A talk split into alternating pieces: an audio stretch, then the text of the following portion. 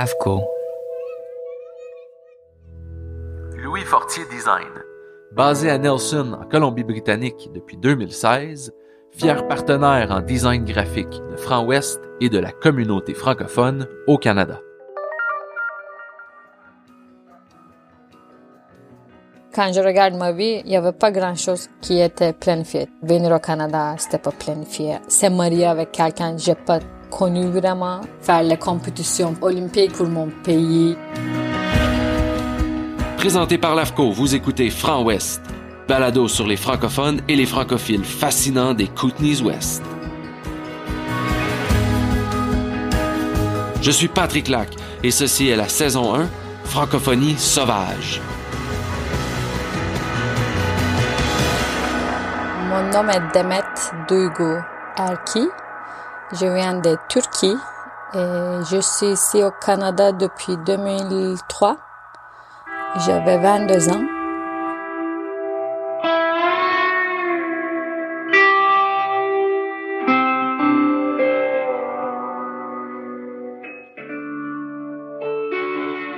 Demet Erki, immigrante francophile, se confie sur sa jeunesse en Turquie, ses aventures de grande voyageuse autour du globe, sa contribution à la discipline olympique de skeleton pour son pays natal et sa vie au Canada depuis 2003. Maintenant résidente des Kootenays-Ouest en Colombie-Britannique, mais toujours aussi bohème et atypique, la nouvelle maman évoque également sa relation avec les langues, dont le français. Elle élabore enfin sur son plus grand défi, partager sa vie entre la Turquie et le Canada.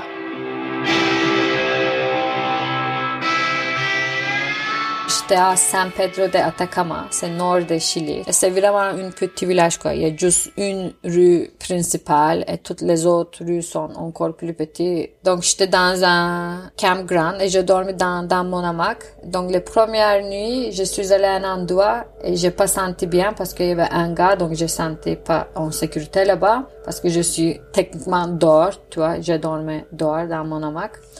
Donc j'ai dit ok, je vais changer. Donc j'ai pris mes choses, j'ai commencé à marcher. J'étais sur les rues principales, toute seule. Et après il y avait ces deux gars qui marchaient aussi, et parce que c'est petit endroit. Donc tu dis hola hola à tout le monde. Donc on a dit hola. Il était avec son ami et il a dit à son ami ah ça c'est la femme je veux marier, comme ça, première fois. Fait que toi, tu viens de Turquie. Oui. Est-ce que je le prononce bien si je dis Izmir? Oui. Izmir? Je t'ai déjà dit de Non. où je viens en Turquie? Parce que je viens d'Izmir. Comment tu J'ai checké sur Facebook. Ah, d'accord. Puis euh, on parle le turc en Turquie? oui, oui, pas arabe, turc. oui, j'ai cette question beaucoup. Qu'est-ce que vous parlez en Turquie? Turquie? Non, ça parle turc. On est en Colombie-Britannique, au Canada. Mhm, C'est anglophone, majoritairement. Ouais, Mais là, on fait un projet sur la francophonie. ouais. Puis toi, t'es une des premières personnes que j'ai rencontrées à Nelson. Fait que pour moi, toi, t'es une personne qui fait partie de la francophonie. Ah oui? Ouais. ouais, ouais, je me sens un peu comme ça aussi, oui, parce que le français, c'est dans ma vie tous les jours. Donc, c'est. Ouais. Et j'ai resté cinq ans à Montréal aussi. Donc, ça, c'était aussi partie de ma vie. Québec, québécois, français. Donc, oui, je peux. À partir de quand est-ce que le français est entré dans ta vie? À partir de quand? Ouf. Mais c'est commencé un peu en Turquie parce que j'ai étudié tourism and hotel management. Donc, j'ai commencé à travailler dans les hôtels comme euh, entertainment, tu vois, avec les, les clients et tout. Donc, c'était une resort en Turquie, bord de la mer. Beaucoup Français, Belges qui sont venus là, qui, qui parlent le francophone, quoi. Mais j'ai pas parlé français du tout. Donc, j'ai trouvé ce travail sans une, un mot de français, peut-être merci, sûrement. Et donc, j'ai commencé à travailler là, sans français. Et mon anglais, c'était pas très bien du tout dans ce moment-là. Comme je pourrais pas parler deux phrases en anglais facilement, quoi. C'était vraiment dur. J'avais, quoi, 20 ans. Et là, j'ai rencontré mon ex. On s'est connus et il commençait de m'appeler régulièrement et, sans savoir, oh, l'année prochaine, on était mariés. Et donc, je suis allée en France avec lui après s'est marié pendant six mois. Et mon français, c'était toujours super mal parce que déjà, comme je te dis, mon anglais, c'était terrible et il, il parlait bien anglais donc. Parce que mon anglais, c'était mieux, donc on a continué de parler en anglais et mon anglais commençait à améliorer. On a resté six mois en France et je sais pas qu'est-ce que j'ai appris comme français là-bas, je me souviens même pas. Et après, on est venu au Canada. Mais on n'a pas resté au Québec parce que j'ai commencé de faire les sports luge et skeleton. Donc, on est venu au Canada et on a déménagé directement à Calgary. Mais là, je pourrais pas parler vraiment en français non plus, mais un petit peu, tu vois, on essayait quand même, mais c'était plus anglais. Donc, mon anglais a amélioré, mais on a resté cinq ans à Calgary et une fois j'étais fini avec les sports, on a déménagé à Montréal. Et là, j'ai commencé de apprendre plus de français. J'ai pris cours de français. Ça a commencé petit à petit? ouais. Maintenant, c'est majorité français.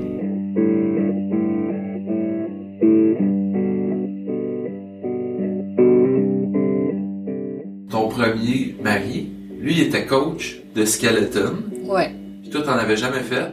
Non, je savais même pas. C'était quoi? Puis là, t'as commencé à faire du skeleton. Ouais. T'es embarqué sur l'équipe de la Turquie? On a créé l'équipe Turquie. Parce que il y avait pas ça en Turquie. C'est, si pour l'hiver, oui, on a l'hiver en Turquie, mais si pour c'est bizarre, quoi. Tu vois, en Europe, il y a beaucoup parce qu'il y a beaucoup de montagnes et tout. Mais à part de ça, dans beaucoup de pays, ils, ils savent pas. Tu vois, peut-être bobsleigh maintenant, les gens connaissent un petit peu à cause de les films avec ça, mais au luge, un petit peu parce que les gens font des toboggans. Mais à part de ça, oui, je savais pas du tout c'est quoi. Moi, j'ai grandi dans une ville qui a pas beaucoup l'hiver, il y a pas de neige dans dans les villes que j'habitais, tu vois. Donc j'ai même pas vu beaucoup de neige dans ma vie avant ça. Et après quelqu'un m'a mis dans un truc comme sur une glace avec cette sled toboggan qui va super vite, tu vois, et c'est ça fait peur quoi. C'était vraiment peur, mais ouais, c'était aussi intéressant. Et il, m'a dit, ah, ton, ton corps c'est parfait pour, pour, pour être une athlète, donc tu pourrais être super bien en skeleton. Je dis, ok, mais on peut essayer, pourquoi pas. J'ai jamais essayé. on y va. ouais, on a commencé comme ça. Puis on a parlé avec le comité olympique en Turquie. Ils ont mis dans l'organisation ski fédération ski au début, donc on n'avait pas notre fédération propre parce qu'il y avait seulement moi, j'étais juste une seule personne. Et donc j'étais dans les ski fédération et ouais, j'ai fait ça pendant cinq ans. Après moi, ils ont commencé à faire les luges. Et maintenant, ils ont une autre fédération plus pour les luges, lugeurs. Donc il y a plusieurs lugeurs maintenant. Euh, c'est nous commencer ça en Turquie? Ça m'a appris beaucoup parce que j'avais peur beaucoup, comme chaque fois, j'avais peur. J'ai, fait mes entraînements avec l'équipe canadienne à Calgary, donc c'était magnifique aussi. Je connais toutes les des gold medalists, Canadian gold medalists, c'était bien avec ça, j'ai commencé à faire du yoga, entraînement. Après, j'ai devenu entraîneur personnel, instructeur de yoga. Tout ça, je peux dire, grâce à Skeleton. Donc, oui, ça a ouvert l'autre porte, quoi. C'était pas facile pour moi mentalement, mais ça m'a appris beaucoup d'autres choses.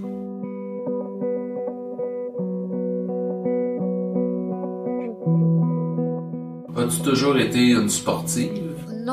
Mais dans ma famille, il n'y avait pas personne qui m'a dit Ah, Demet, allez faire cette sport. Tu vois, c'est pas comme Amérique du Nord. Tu vois, les, les parents vont pas conduire ses enfants à cette pratique, cette pratique. Non, c'est pas comme ça en Turquie. Nous, on a joué tout le temps dehors.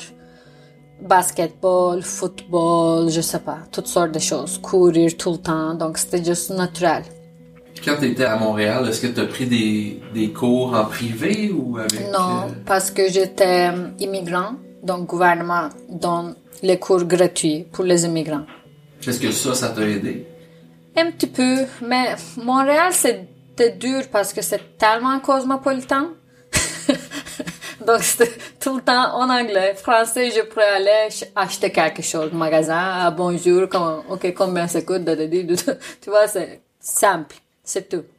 À part de ça, j'ai essayé de parler en français pour améliorer mon français, mais quand les gens m'ont entendu, ils switchent directement en anglais. Je dis OK. Et tu parles vraiment bien en français. Merci. Ouais, c'est, beaucoup mieux. Ben, Pierre, il m'aide beaucoup avec ça parce que mon français c'était mieux que son anglais. Donc on a commencé, en tout cas on a commencé en espagnol parce qu'on a rencontré au Chili. J'ai resté un mois à Santiago. Je parlais pas du tout euh, espagnol dans ce moment-là. J'étais à San Pedro de Atacama, c'est nord de Chili. C'est vraiment un petit village quoi. Il y a juste une rue principale et toutes les autres rues sont encore plus petites. Donc j'étais dans un campground et je dormais dans, dans mon hamac. Donc les premières nuits, je suis allée à un endroit et j'ai pas senti bien parce qu'il y avait un gars, donc je sentais pas en sécurité là-bas parce que je suis techniquement dehors, tu vois, je dormais dehors dans mon hamac. Donc j'ai dit ok, je vais changer, donc j'ai pris mes choses, j'ai commencé à marcher, j'étais sur les rues principales, toute seule. Et après, il y avait ces deux gars qui marchaient aussi, parce que c'est petit endroit, donc tu dis hola hola à tout le monde. Donc on a dit hola. Il était avec son ami et il a dit à son ami, ah ça c'est la femme je veux marier. Comme ça première fois. Et après, eux, ils en allaient et moi, je continuais à marcher naturellement. Et donc, j'ai trouvé un campground. Donc, je suis allée là-bas, mis mon hamac et tout. Et j'étais en train de parler avec les managers. J'ai dit, je suis en train de chercher des gens pour grimper. On fait d'escalade. Donc, parce que j'avais pas tout l'équipement. J'avais seulement mes chaussons et boudrier, je crois. Donc, j'ai dit, j'aimerais bien de grimper avec des gens. Tu connais quelqu'un? Il dit, ah, il y a un Belge ici, il s'appelle Pierre et il est le roi de escalade, quoi. Vous pourrez aller. Et donc, quelques heures après, il vient, il nous introduit. Et Pierre, il dit dans son mal, dans sa tête, ah, c'est la femme que j'ai vu sur les rues. donc, il était content. Donc, lendemain, on a allé grimper. Après, on a fait une cour de yoga. Deuxième jour, on était déjà kind of ensemble, quoi. Donc, moi, mon plan, rester trois jours là-bas. Et finalement, j'ai resté en total deux mois et demi là-bas où il habitait. Mais c'est désert et c'est super sec et c'est vraiment haut, à altitude comme 2500 mètres de hauteur. Donc après certain temps, j'ai dit, OK, ça va, je peux plus rester ici, c'est trop pour moi, c'est trop sec, trop chaud, trop, trop, trop. je veux partir, ciao. Et là, il a sorti aussi depuis là, on est ensemble.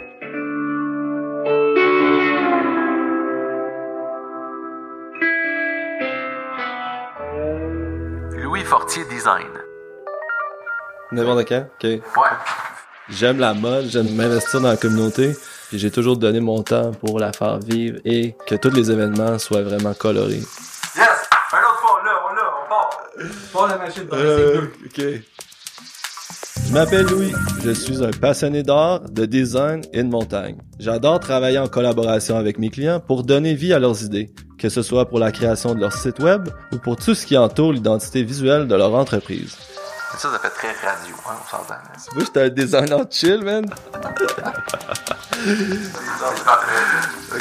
Logo, site web, poster, design d'environnement, flyers.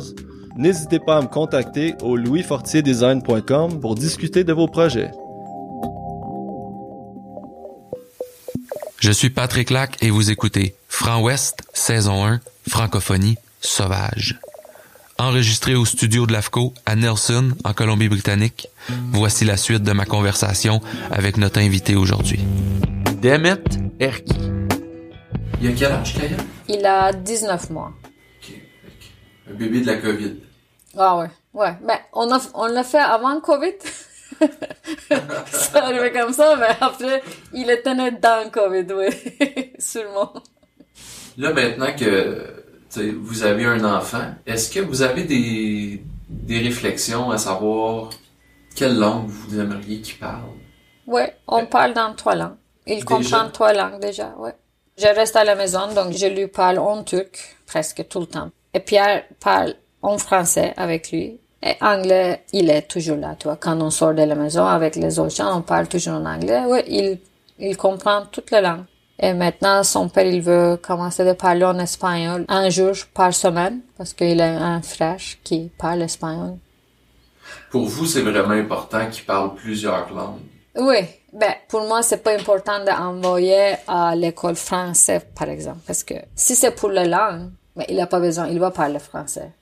Turc, je crois que ça va être la langue que moi utiliser ici si on reste ici au Canada. Donc ouais, école ça va pas être pour langue.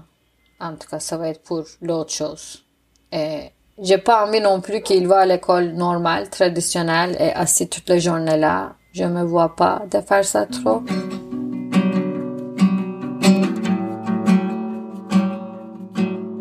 Comment tu vis la distance avec ta famille qui est encore en Turquie ou avec tes amis qui sont un peu partout à travers la terre? Oui, mais je sais pas. C'est c'est pas facile, mais je crois que je suis habituée maintenant parce que il y a longtemps que j'ai parti. Ça me manque toujours. La Turquie, des familles, les amis, je sais pas, c'est juste partie de ma vie aussi maintenant. Et j'ai toujours voulu vivre moitié du temps ici, moitié du temps là-bas. Ça, ça n'a pas changé depuis presque 20 ans. C'est toujours comme ça. Mais on fait pas ça encore. Est-ce que ta famille est aussi zen que toi par rapport à ça? Est-ce que tes parents ont trouvé ça difficile? Ils trouvaient difficile, je crois, mais je me suis mariée et j'étais jeune, j'avais 22 ans, donc avec quelqu'un, ils peuvent pas parler eux parce qu'ils parlaient pas turc et eux, ils parlent pas de, parlent pas sa langue et on avait âge différence, donc ils ont eu peur, tu vois, c'est, c'est qui cette gars qui vient prendre notre fille comme ça, mais ils, ils, ils ont beaucoup de confiance en moi, heureusement, et il dit, mais si tu, si tu choisis de faire ça, c'est bien. Mais c'est sûr que c'était pas facile pour eux d'être séparés comme ça. Et pendant, parfois, pendant des années, j'ai pas retourné en Turquie parce que c'était pas la même chose, je sais pas. Comme, pendant quatre ans, j'ai jamais allé en Turquie, au début. Donc, c'était vraiment dur. Et on n'avait pas l'internet comme aujourd'hui, les smartphones. Tu pourrais pas parler tout le temps sur WhatsApp, et toutes sortes de choses. Donc, on a acheté les, les cartes à 5 dollars, appel d'or, tu vois, dans les... Ouais, donc c'était, c'était pas facile. C'était vraiment dur pour moi. Donc, après passer tout ce temps, maintenant, ça va, tu vois, je peux vivre avec manquer beaucoup de choses. C'est juste, ouais, c'est juste comme ça.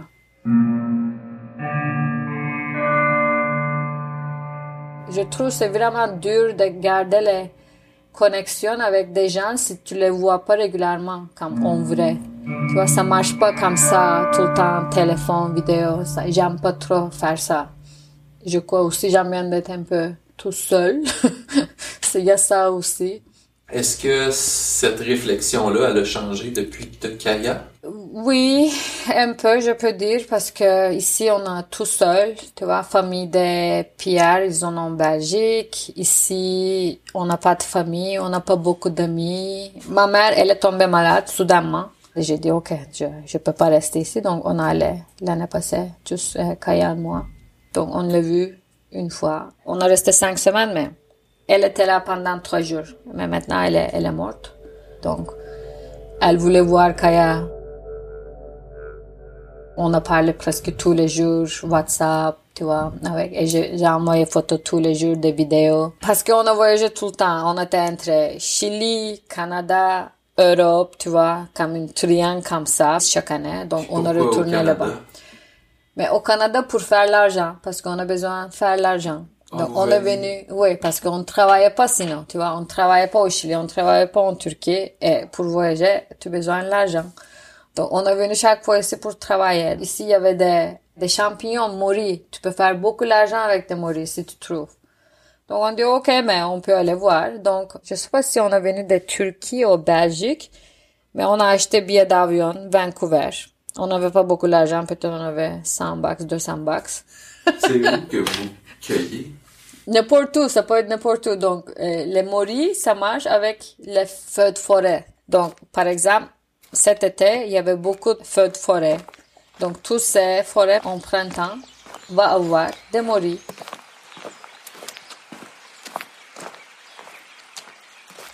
Puis Puis pourquoi vous avez choisi Nelson?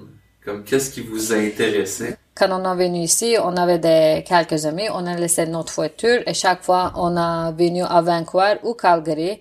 Dès là, on est arrivé ici pour chercher notre voiture et aller n'importe où au BC pour cueillir des morilles. Et petit à petit comme ça, ouais, on a resté ici. Maintenant, il y a sept ans.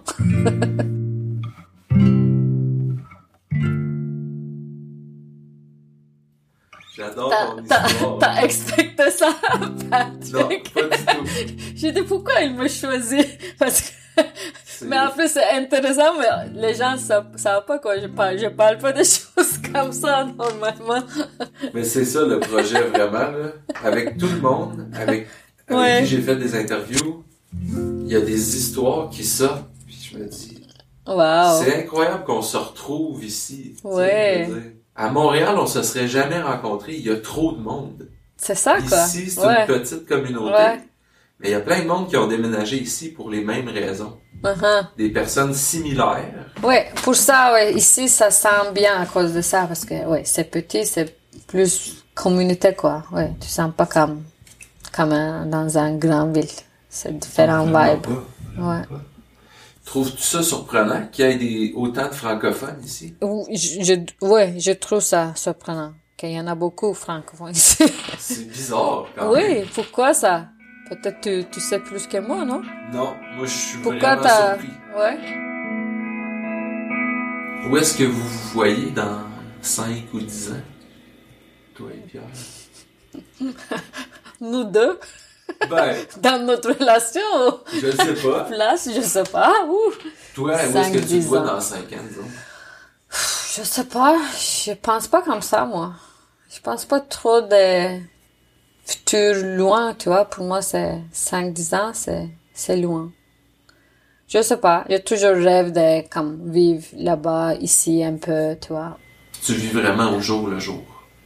Ouais, on est un peu comme dans l'air, tu vois, floating, on sait pas exactement. Toujours comme un peu adolescent.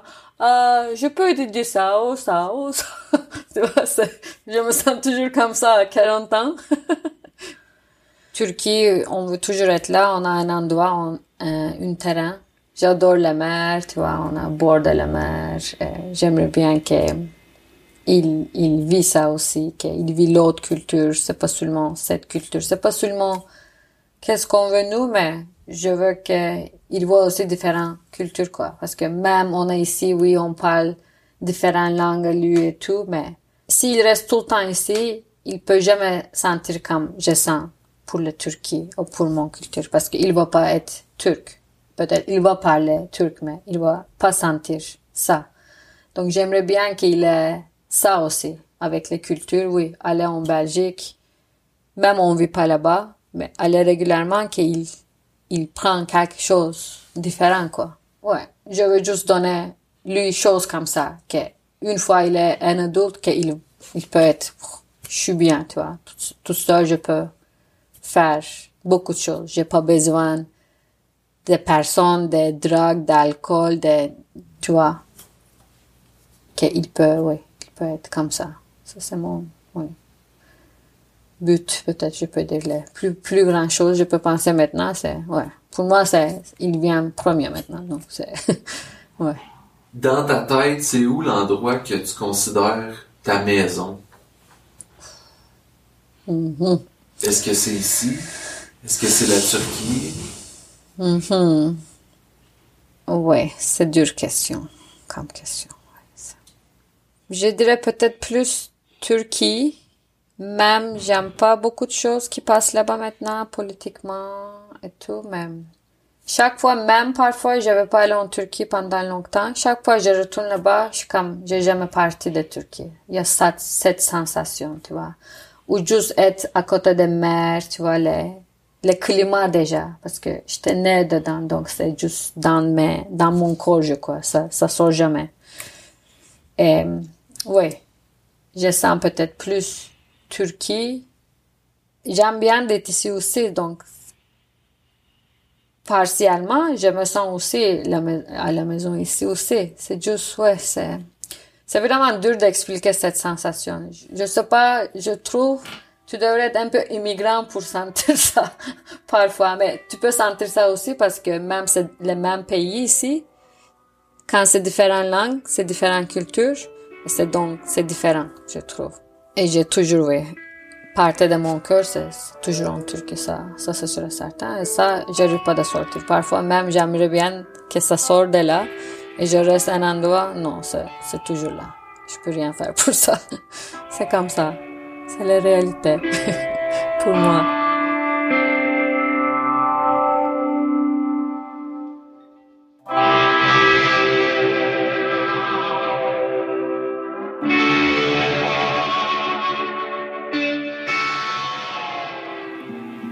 Si vous avez aimé cet épisode, c'est vraiment important de vous abonner à la série Franc Ouest sur la plateforme balado de votre choix et de nous laisser un commentaire 5 étoiles. C'est la meilleure façon d'assurer la survie de notre projet. Et si chaque personne prend le temps de le partager avec un ami, on pourra continuer longtemps à vous faire découvrir notre francophonie sauvage.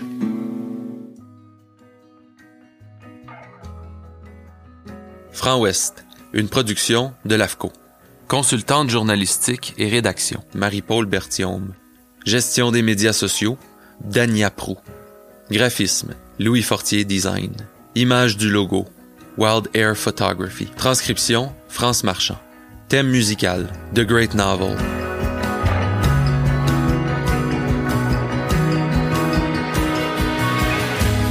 Ambiance musicale, DJ très à l'aise, Kent Kataoka, Patrick Lac and South Heaven, Xavier Deschaines Filion.